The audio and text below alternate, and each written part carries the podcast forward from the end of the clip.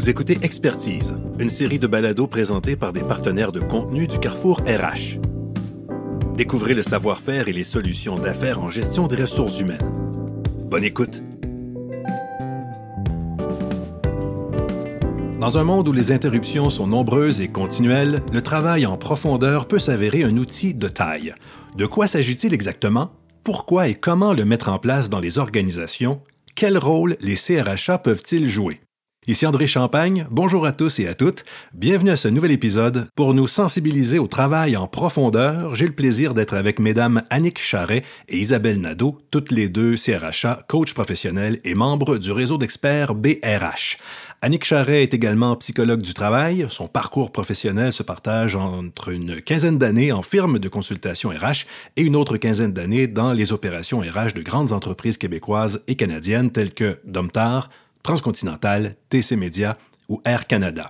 Isabelle Nadeau, quant à elle, a combiné au cours de ses 25 ans de carrière des rôles de direction et partenaire d'affaires en RH, de spécialiste en développement organisationnel, de formatrice et de consultante pour des entreprises de toute taille dans plusieurs secteurs d'activité. Mesdames, bonjour et merci beaucoup d'être avec nous. Allons-y d'entrée de jeu. Qu'est-ce que c'est que le travail en profondeur? Bien, d'entrée de jeu, euh, je vous dirais pour ma part, euh, toujours eu de l'intérêt euh, pour l'efficacité, la performance, la gestion de temps depuis le début de ma carrière. Et on a été témoin au cours des 25 dernières années de l'arrivée de plusieurs technologies prometteuses qui allaient, semble-t-il, augmenter notre efficacité et qui ne le font pas nécessairement c'est un des mentors en matière de performance qui m'a mis sur la piste du livre Deep Work de Cal Newport qui a été paru euh, en 2016.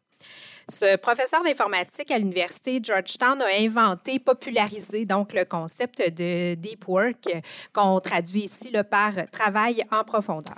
De plus, à travers ce balado, on va aussi vous euh, parler d'un deuxième ouvrage qui euh, va ajouter des découvertes surprenantes sur le fonctionnement du cerveau. Euh, et ça, ça va provenir du livre Your Brain at Work, qui a été euh, publié par euh, David Rock en 2009. OK. Donc, le, travail en profondeur, concrètement, ça, est-ce que ça veut dire qu'il faut se couper, il faut descendre assez creux pour se couper du monde extérieur? Bien, en fait, le travail en profondeur, c'est des activités professionnelles qu'on va mener dans un état de concentration absolue qui va nous permettre de pousser nos capacités cognitives jusqu'à leur limite. Ces efforts-là vont créer de la valeur pour l'organisation et vont nous permettre aussi d'améliorer euh, notre savoir-faire. C'est évidemment des euh, capacités, des habiletés qui sont plus difficiles à reproduire. Dans la vie d'un CRHA, par exemple, on peut penser à des activités comme la conception, la rédaction d'outils, euh, de politique, de communication, des lettres d'entente, des rapports, etc. Puis, dans le, livre dont je vous parlais tout à l'heure, Deep Work, on oppose en fait le travail en profondeur au travail superficiel. Donc, le travail superficiel, c'est davantage des tâches logistiques qui ne sont pas exigeantes sur un plan cognitif, puis qui peuvent être exécutées euh, en étant un peu distrait. Donc, ces efforts-là, ben, c'est des efforts qui ne génèrent pas beaucoup de valeur, puis qui sont faciles à reproduire. On peut penser probablement à 80 des courriels euh, qu'on et des messages Teams euh, auxquels on, répond dans une journée, euh, répondre à des demandes d'informations simples euh, sur des étapes, par exemple, de, processus, compléter un questionnaire, signer un document, etc. Puis là, je veux juste tout de suite nuancer. Hein. On ne dit pas que le travail superficiel n'est pas important. Au contraire, on le sait, plusieurs de ces activités-là sont essentielles aux opérations d'une entreprise. Tout ce qu'on dit, c'est que ce sont des qui sollicitent peu nos ressources cognitives et donc qui demandent euh, un moins grand niveau de concentration. Ça veut dire que pourquoi il faudrait aller en travail en profondeur? Bien, en fait, euh, aller en travail en profondeur, ça nous permet euh, d'être plus efficace, euh, donc de produire plus de résultats avec un minimum d'efforts, de dépenses ou de ressources. Donc, ça, c'est la définition de l'efficacité, si on veut. Donc, si on veut aller vers cette efficacité-là comme professionnel, c'est un petit peu le défi que les CRHA et, et d'autres professionnels là, rencontre. Donc, ce qu'on veut, c'est maximiser l'impact des heures qu'on investit dans le travail pour avoir justement le plus d'impact et de résultats possibles dans le cadre de notre travail. Et qu'est-ce qui fait qu'il faille faire ça? Est-ce que c'est parce que les environnements de travail sont devenus trop... Euh, trop on a trop de distractions? Qu'est-ce qui... Ça, ça veut contrer quel genre de situation, en fait? Bien, en fait, on, a, euh, vous avez tout à fait raison, beaucoup de distractions, euh, beaucoup d'informations également auxquelles on est exposé, euh, une multiplication des moyens de communication, donc le, courriel, toutes les, messageries instantanées, les réseaux sociaux également sur lesquels plusieurs professionnels sont invités à, à interagir dans le cadre de leurs fonctions pour amener de la visibilité, notamment pour leur entreprise. Euh, donc, il y a vraiment plusieurs sources de distraction, mais la nature du travail euh, professionnel, donc la, valeur qu'on doit créer pour nos organisations, elle n'a pas changé, mais c'est le, contexte dans lequel on exécute notre travail qui ne nous facilite pas nécessairement euh, cette concentration-là à cause des distractions. Il y a peut-être des gens qui nous écoutent puis qui se disent si on euh, va en travail en profondeur, et puis là, je reviens à ma toute première question. Est-ce que ça pourrait pas être perçu par certaines personnes ou par certains euh, euh, dirigeants, entre autres dans les entreprises, comme une perte? Au contraire, je, comprends que vous allez nous prouver que ça on va, on va gagner, on va gagner en efficacité, mais est-ce que ça pourrait pas, à première vue, être perçu comme une perte d'efficacité ou j'ai parlé d'isolement par rapport aux autres. Il faut accepter que pendant un certain temps, on ne fait pas 30 choses en même temps, ce qui est devenu peut-être un petit peu la norme, non?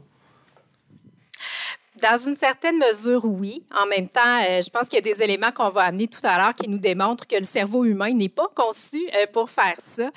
Euh, puis, il ne faut pas oublier qu'il y a des moments aussi dans, la vie d'une entreprise où on n'est pas justement en train de produire 30 choses en même temps et que c'est tout à fait acceptable. Donc, on peut penser au moment où on est en formation, où on est en vacances, où on est bon à l'extérieur et tout ça. Donc, je pense qu'il y a à ramener aussi un petit peu ce niveau de, réalisme-là euh, en entreprise, puis de se rappeler que, euh, fort heureusement, on est des humains euh, et non pas des machines, donc on doit aussi pouvoir utiliser nos capacités cognitives de la meilleure façon possible. Et pour certaines tâches, effectivement, ça demande de se couper momentanément du feu de l'action pour pouvoir produire un travail de meilleure qualité. Hum concrètement, pratico-pratique, qu'est-ce qui fait que je deviens plus efficace en travaillant en profondeur? En fait, ce qui fait qu'on devient plus efficace quand on travaille en profondeur sur certaines tâches, puis ça, je pense que c'est important de le, ramener.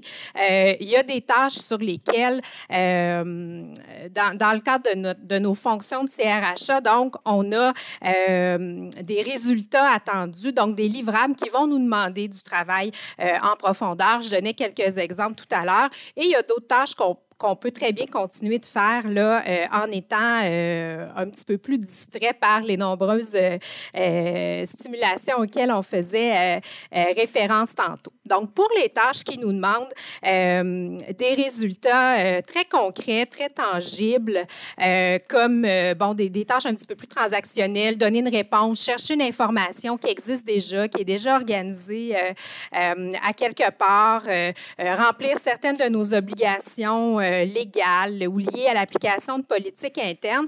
Donc, ces tâches-là qui sont des tâches simples euh, avec l'information qui est déjà disponible. Euh, donc, on le disait tout à l'heure, hein, ça colle un petit peu à la définition des tâches superficielles. Donc, pour ces tâches-là, le travail en profondeur n'est pas aussi important. Puis on peut ajouter aussi, André, qu'au niveau de, de, ce qui se passe dans le cerveau pendant qu'on est en train de faire ces tâches qui, sont dites plus transactionnelles, qui sont plus tactiques, on pourrait dire aussi, et qui font partie du rôle euh, des, des, professionnels en ressources humaines, ça va solliciter des parties du cerveau qui sont moins gourmandes en énergie mais qui toutefois, à la longue, vont venir gruger dans les ressources cognitives qui sont disponibles pour une journée donnée. Donc, le travail automatique, qui est très présent dans nos journées en tant que partenaire d'affaires ressources humaines, est quand même quelque chose qu'il faut apprendre à limiter, puis on verra tantôt qu'il n'y a pas juste ça comme travail à faire en RH aussi. Éventuellement, il faut aller dans notre rôle plus stratégique. Et c'est là où euh, on va revenir à des tâches qui vont demander plus de concentration d'où le travail en profondeur, puis d'où aussi une gestion plus stratégique à faire de ces ressources cognitives-là. Mm c'est très intéressant qu'on parle justement du cerveau parce que je voulais centrer ça sur l'humain. Depuis le début, on parle euh, des incidences sur l'organisation, sur le travail qu'on fait pour le bien plus commun, si on veut, mais en tant qu'individu, si je m'adonne au travail en profondeur, qu'est-ce que ça va avoir comme impact sur moi personnellement? J'imagine qu'on peut parler d'une meilleure satisfaction personnelle. On va avoir peut-être plus la sensation d'avoir euh, réussi ce qu'on voulait faire, d'être allé plus loin, justement. Oui, effectivement, ça fait partie des avantages, euh, des avantages qu'on va euh, dégager euh, du travail d'intégrer le travail en profondeur. Donc, on peut parler, oui, de plus grande satisfaction. On peut parler également de un petit peu moins de stress parce qu'on va être capable de s'investir davantage dans les tâches qui vont le demander. donc, nous permettre de mettre ces choses-là derrière nous un petit peu plus rapidement. Donc, ça nous permet justement, quand on s'investit dans une tâche qui demande un petit peu plus de réflexion, par exemple la rédaction euh, d'une politique, euh, donc de pouvoir se concentrer là-dedans, ça nous permet de la faire plus rapidement en termes de temps. Vous le savez, quand on est interrompu qu'on est concentré sur quelque chose, ça nous prend toujours un certain, certain délai pour se, se, remettre dedans, comme on dit. Et donc, ça va faire en sorte que ce qu'on aurait pu faire en deux heures, pas dérangé, ben, finalement, va nous prendre 10 heures dans la semaine pour faire le même, le même travail parce qu'on est interrompu souvent. Donc, ça, c'est un petit peu euh, la, loi de la productivité. Hein. C'est la qualité des efforts qu'on est capable d'investir multiplié par le temps dont on dispose. Donc, plus notre qualité de, de, de concentration, la qualité des efforts qu'on met peut être grande, bien, moins ça va nous prendre de temps. Donc, ce que ça a concrètement comme impact, c'est que ça va nous prendre euh, moins de temps, puis ça va faire en sorte que ça va moins empiéter aussi sur euh, notre vie personnelle, parce que souvent, on va se le dire, hein, ces tâches-là, c'est des choses qu'on se garde euh, parfois le soir, parfois la fin de semaine, quand on n'est pas capable de le faire dans nos heures normales de travail parce qu'on est toujours interrompu. Donc, c'est un des avantages non négligeables à intégrer le travail en profondeur. J'ajouterais là-dessus également que euh, du côté des recherches euh, en neurosciences, on a euh, bien étudié le mode multitâche dans lequel ben, bien des gens vont se retrouver jour après jour, mais particulièrement les CRHA qui sont sollicités de toutes parts. et puis, on a découvert, surprenamment, que euh, une journée complète passée en multitâche va réduire le quotient intellectuel d'une personne très tangiblement. Ah oui. On parle, on parle de 10 points de quotient intellectuel, mais plus concret encore, euh, passer plusieurs heures d'affilée en multitâche, c'est-à-dire regarder ses courriels, être en réunion, euh, essayer de réfléchir à la prochaine intervention que je vais avoir à faire, c'est l'équivalent sur le cerveau à sauter une nuit de sommeil. Wow. Donc, euh, le multitâche est très, très, très épuisant. Mais déjà, vous venez de m'apprendre que le quotient intellectuel pouvait varier euh, avec le temps, ce que j'ignorais. Absolument, oui. Il y a, plusieurs impacts là-dessus, mais la fatigue mentale euh, vient avoir un impact direct sur la puissance de notre cerveau. Euh, donc, donc voilà. Alors, je pense qu'une fois qu'on le sait, ça donne le goût de savoir comment s'y prendre pour que euh, on puisse moins s'épuiser euh, au cours d'une journée de travail. Puis sachant encore plus que c'est un mythe de penser que le cerveau peut travailler sur plusieurs éléments à la fois. Euh, c'est tout à fait faux. Alors, le cerveau va partager l'attention, mais de façon séquentielle et non pas de façon parallèle. Ah Alors, oui. si par exemple, j'ai quatre, cinq tâches qui sont en cours d'exécution en même temps, ben, le cerveau va envoyer quelques instants d'attention sur tâche 1, arrêter, envoyer quelques secondes d'attention sur tâche 2 et ainsi de suite, ce qui cause le ralentissement généralisé finalement euh, de l'efficacité. Donc, on pense, en étant multitâche, on pense aller plus vite, mais en fait, c'est tout le contraire. Absolument. Exactement. On ralentit la machine, puis non seulement on la, on la ralentit, mais on finit par l'épuiser aussi. Mhm. Bon, je pense qu'on va faire une petite pause.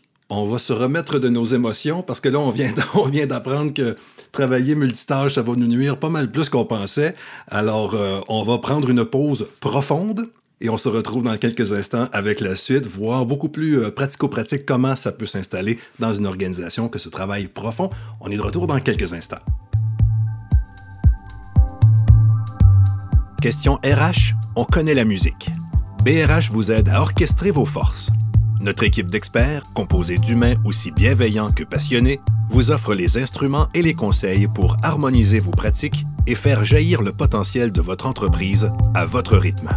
Avec vous depuis plus de 25 ans, BRH œuvre dans l'évaluation, le recrutement, le coaching, la gestion de carrière et le développement organisationnel. Redécouvrez les possibilités du talent humain avec nous.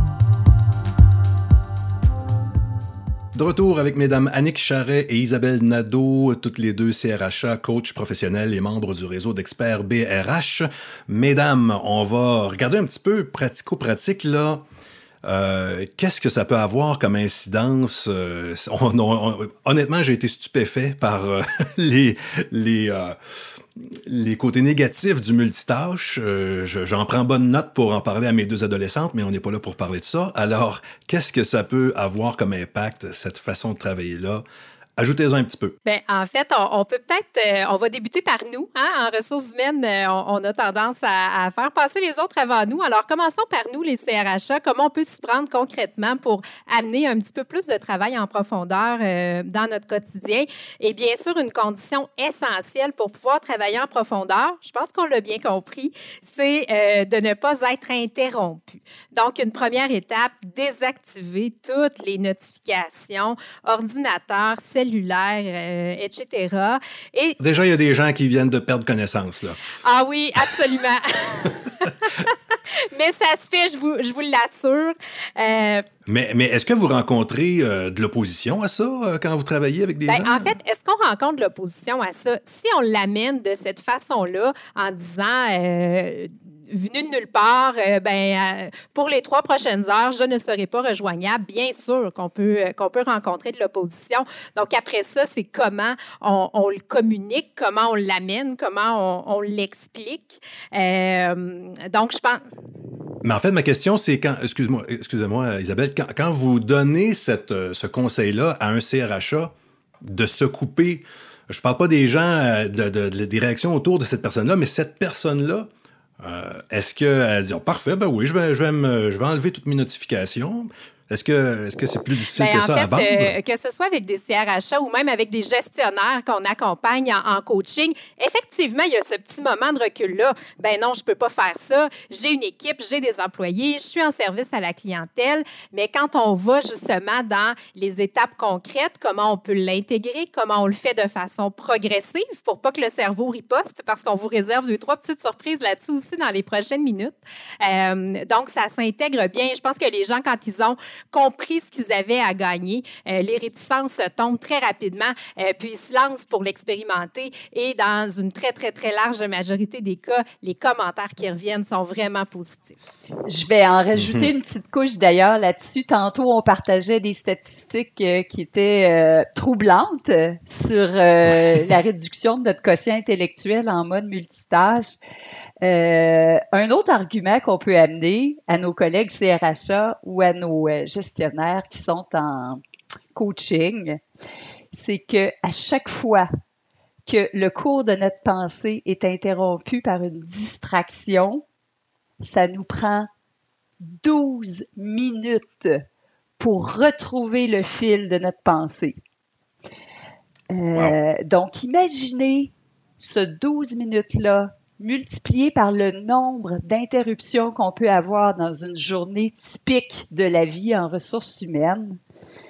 Euh, c'est là où on finit par perdre complètement notre efficacité, puis avoir l'impression de ne pas être capable de livrer quoi que ce soit parce qu'on réussit jamais à retrouver cet état de, puissance mentale, si on peut dire ça, pour être capable de finir une réflexion qui est en cours. Mais Annick, il se passe quoi pendant ce 12 minutes-là? C'est le temps que ça prend au niveau de l'équilibrage des hormones parce qu'il y a différentes hormones qui viennent intervenir dans le cerveau. Euh, puis Isabelle va euh, d'ailleurs euh, le présenter dans quelques minutes. Donc, cet équilibrage-là, en plus du nombre de neurones puis de connexions neuronales qui sont impliquées à chaque fois qu'on est en train de réfléchir à quelque chose, ensuite interrompu, revenir dans le fil des pensées, etc ça fait en sorte que ce ralentissement-là intervient, puis que c'est très, très, très difficile si on ne reprend pas contrôle, puis qu'on ne se donne pas des périodes où on est déconnecté de ces euh, distractions-là.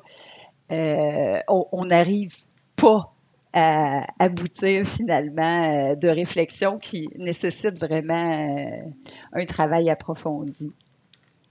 Ça veut dire que c'est incroyable le nombre de minutes dans une journée où on n'est pas à notre summum, si on veut, dans, notre, nos meilleures dispositions pour performer. Absolument. Puis je, fais lien avec ce qu'on disait précédemment. Quand on dit que souvent, pour un dossier qui nous demande beaucoup d'attention, qui nous demande justement de plonger dans, du travail en profondeur, bien, on fait ce, ce dossier-là très, très tôt le matin, en toute fin de journée, quand tout le monde a quitté, ou même la fin de semaine, pour éviter d'être interrompu. Bien, c'est toutes ces 12 minutes-là qu'on récupère finalement euh, à ce moment-là parce qu'on n'est pas euh, interrompu. Donc, euh, c'est pas négligeable. Puis, j'amènerais deux arguments additionnels si on en a encore besoin d'autres. Euh, un des éléments, Annick évoquait les hormones on, aime ça, les notifications. Euh, ça, nous procure, euh, ça nous procure euh, donc une certaine décharge d'émotions positives qui sont un petit peu dans le, le, le cycle de, renforcement du, cerveau. Donc, quand on a une notification, on a cette espèce de décharge de dopamine et quand on ne l'a pas, donc on est tellement habitué d'en avoir que quand on coupe toutes les notifications, ben notre cerveau est en manque. Donc, même si on se dit, OK, là, je m'installe pendant une heure, je coupe tout, je me concentre sur mon dossier, ben ça se peut qu'après cinq minutes, on on, ne sera pas, euh, on, va, j'allais dire, on va se sentir mal. On sera pas dysfonctionnel, mhm. mais il va manquer quelque chose. Et là, la tentation va être grande d'aller jeter un petit coup d'œil sur Teams, juste à tout à coup qu'il y aurait une urgence, mhm. ou d'ouvrir euh, le cellulaire puis d'aller voir les réseaux sociaux. Donc, euh, c'est important de savoir que notre cerveau a besoin de s'habituer à ces séances-là de travail en profondeur. Donc, c'est un petit peu comme la méditation. Ceux qui font de la méditation, les premières séances c'est souvent difficile de garder euh, l'attention dans l'ici et maintenant, puis de ne pas laisser l'esprit euh, se promener un petit peu partout euh, sur, différents sujets qui peuvent nous traverser l'esprit.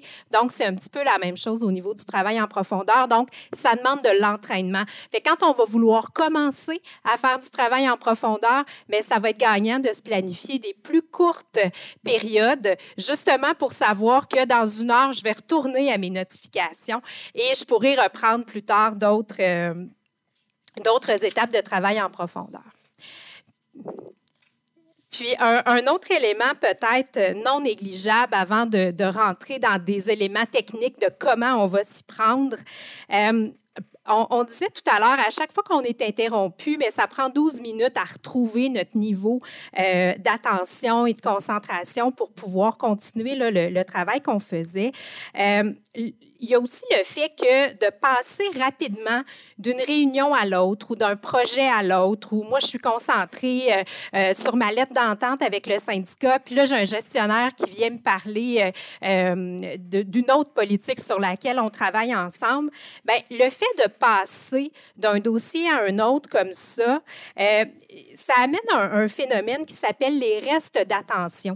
C'est-à-dire que même si je pense plus à ma lettre d'entente, puis jase avec mon gestionnaire sur la politique de prévention du harcèlement, mais il y a quand même une partie de mon attention qui est encore sur ma lettre d'entente.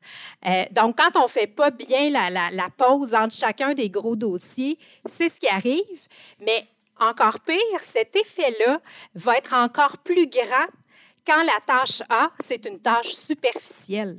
Donc, si ma tâche A que je faisais, c'était répondre à des courriels très simples, ben ça va me prendre encore plus de temps à pouvoir me plonger dans le dossier euh, dont le gestionnaire vient de me, vient me parler, par exemple, parce que cet effet-là des restes d'attention euh, va être encore euh, plus important. Et là, bien, vous comprenez bien sûr que si on passe d'un de, dossier à l'autre cinq fois en, en 30 minutes, bien, l'attention qui reste pour le cinquième dossier, elle est très relative. Mais, mais qu'est-ce qu'on faisait avant d'entendre tout ça? on faisait de notre mieux. Euh, on finissait souvent nos journées euh, lessivées, comme, comme, le disait, euh, comme le disait Annick tout à l'heure. Donc, évidemment, ce qu'on veut, puis la raison pour laquelle on avait envie de vous partager ces informations-là, c'est qu'on veut ramener un petit peu de qualité de vie au CRHA. c'est aussi ce qu'on fait, Annick et moi, en coaching, aussi avec les gestionnaires qu'on accompagne. Donc, on, on veut permettre aux gens de s'aménager des bulles où ils vont vraiment pouvoir se concentrer sur les tâches qui l'exigent euh, et donc d'être plus efficaces là-dedans et euh, d'avoir plus de satisfaction pour après ça bien, pouvoir régler euh, le travail superficiel qui est quand même important, mais dans des périodes où ça va être un petit peu plus facilitant.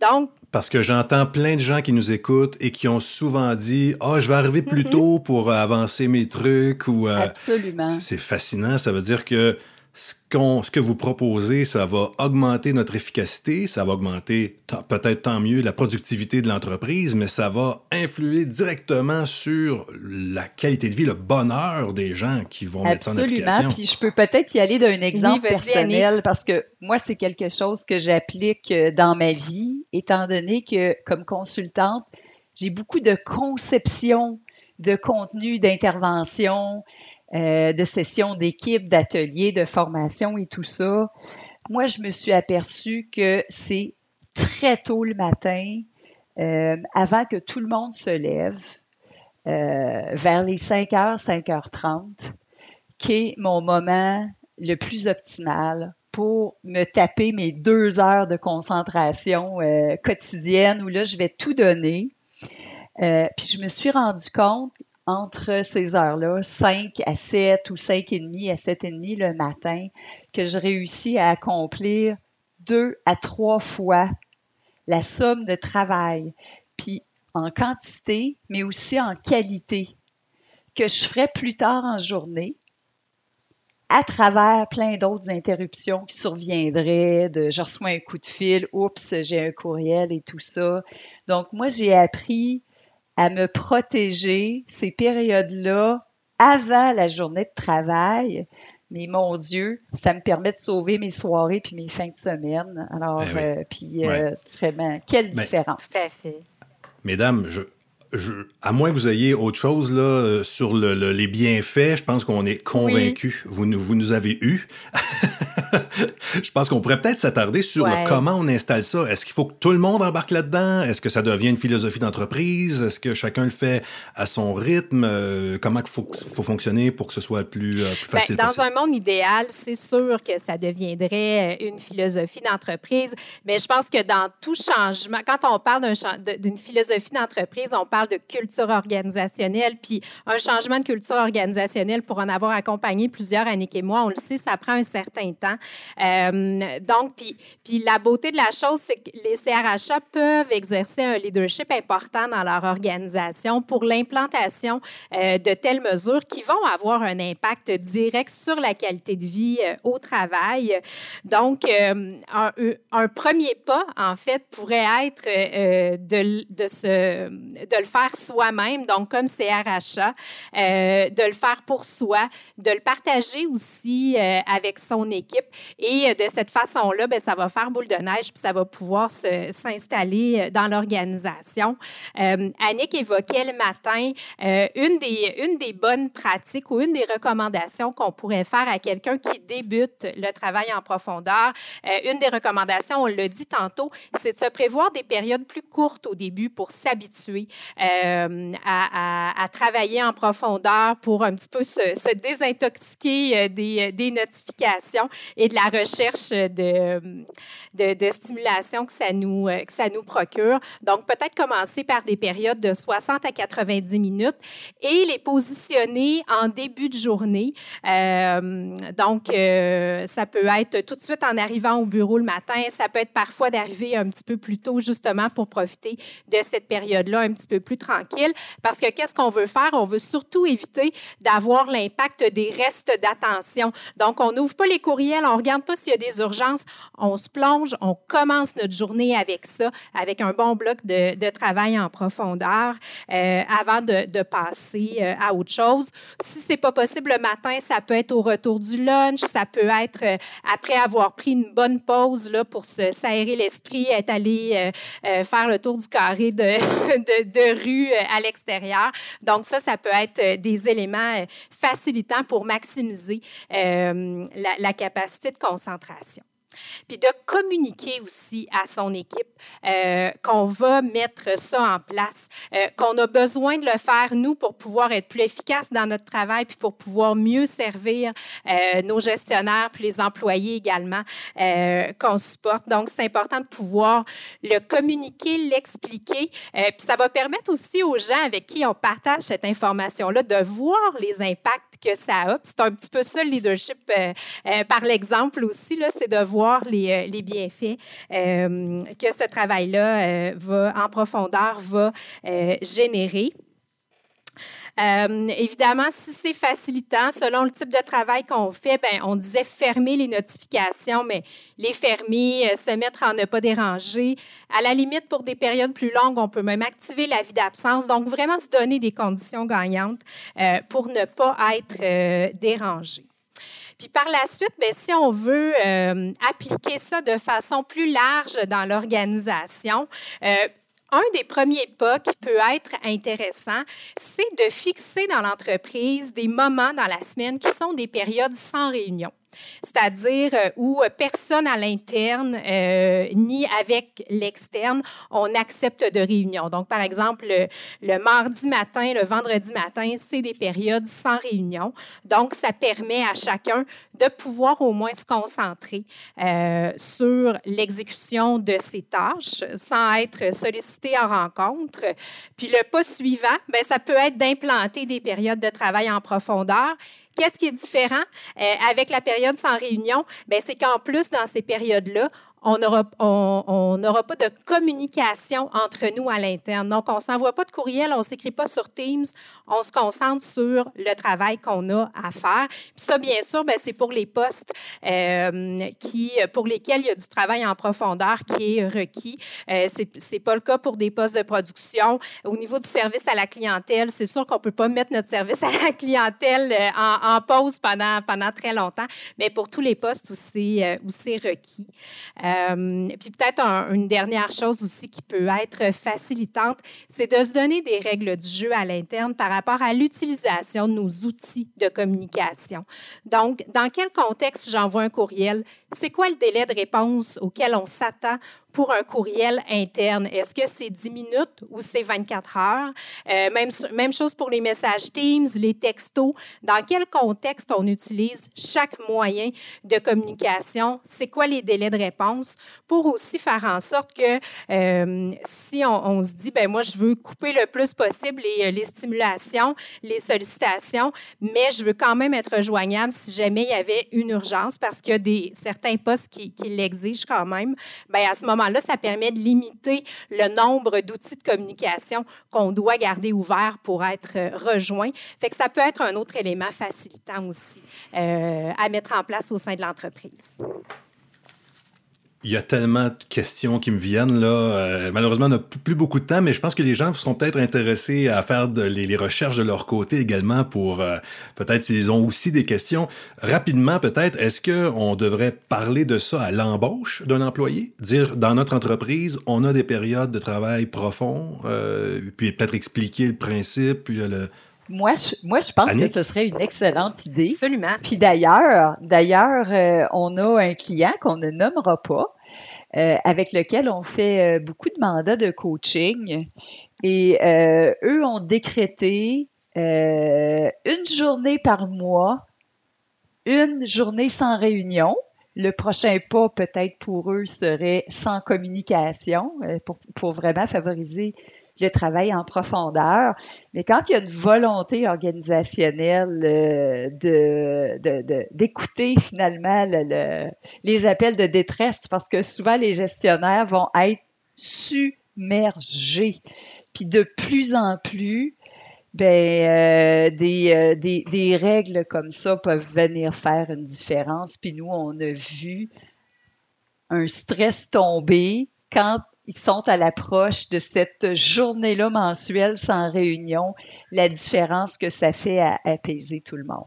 Alors, on, je peux pas m'empêcher de voir aussi un changement dans la culture parce que si euh, Isabelle est en travail profond, mais que Annick s'en va la voir pour euh, sa petite pause café euh, ou pour demander quelque chose qui est pas long, mais ben, il faut, faut, que les collègues s'aident aussi. Il faut que tout le monde euh, tire dans le même sens. C'est là où, même si on ne va pas vers une orientation d'entreprise formelle, à partir du moment où nous, comme professionnels, on choisit de le faire, ben, moi, je vous encourage vraiment à le communiquer avec vos plus proches collaborateurs, euh, cette, euh, ces périodes-là que vous allez vous donner pour faire du travail en profondeur. Euh, aujourd'hui, on a le télétravail également qui peut être facilitant, donc qui évite qu'Annick vienne prendre son café euh, dans mon bureau. Euh, mais sinon, minimalement, de le, communiquer avec, euh, avec ses plus proches collaborateurs pour favoriser le respect de ces périodes-là. Je voulais pas ouvrir la boîte de Pandore du télétravail dans notre histoire d'aujourd'hui parce que j'imagine qu'à la maison aussi, on peut être distrait par plein de choses. Ben, mesdames, merci beaucoup d'avoir pris du temps avec nous et de nous avoir. En tout cas, moi, je suis convaincu et j'imagine que vos arguments vont résonner très fort chez les gens qui nous écoutent en ce moment et que peut-être que le travail en profondeur va devenir euh, de plus en plus présent dans les organisations au Québec grâce à vous. Merci. Merci, André. Merci beaucoup à mes invités, mesdames Annick Charret et Isabelle Nadeau, toutes deux CRHA, coach professionnel et membres du réseau d'experts BRH. Merci à vous également qui êtes à l'écoute et si comme moi vous avez été touché, impressionné ou inspiré par nos invités d'aujourd'hui, ne vous gênez surtout pas pour commenter et partager ce balado avec votre réseau. Vous écoutiez un épisode de Expertise, une série de balados présentés par des partenaires de contenu du Carrefour RH. Pour découvrir tous les épisodes de la série de balado Expertise, rendez-vous sur le Carrefour RH au carrefourrh.org.